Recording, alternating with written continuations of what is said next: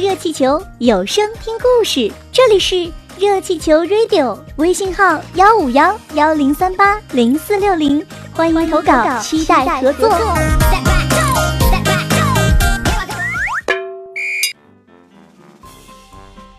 做大狗好还是做小狗好？小狗索尼娅站在儿童广场上，他想：我是做大狗好还是做小狗好呢？有时候是大些好。小狗想：我长得大大的，就是猫也得怕我，所有的小狗都得怕我，连路人看见我一个个都提心吊胆的。嗯，有时候还是小些好。小狗索尼娅想。因为你小，就谁也不用怕你，谁看你都不用提心吊胆，这样谁都会跟你玩。要是你是个个大大的狗，那就一定会给你拴上铁链子，还得把你的嘴给套起来。就在这时，走来又高又大的马克思，嘴巴大的惊人，胸脯宽的吓人。汪汪，请你告诉我，小狗索尼娅很有礼貌地问着大狼狗。你嘴巴被套起来的那会儿，你心里一定很不愉快吧？小狗索尼娅的问题让大狗顿时火冒三丈，它可怕的呜呜的叫着，要挣脱牵狗链冲过来。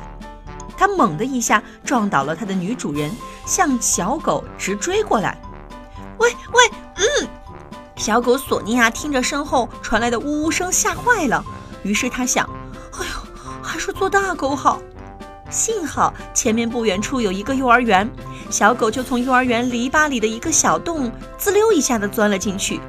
大狼狗个儿太大，不能跟着它钻过篱笆洞，只好在篱笆外头呼哧呼哧的大声喘气，就跟火车头一样响。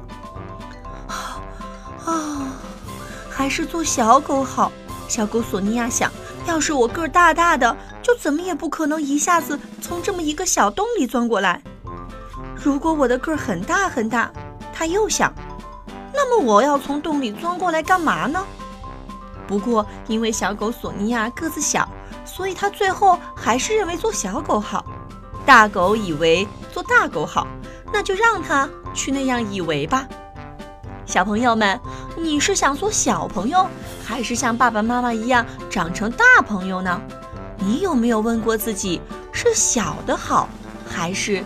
大的好呢，那你的答案又是什么呢？欢迎你留言在我们的节目评论区，让爸爸妈妈告诉我你真实的想法吧。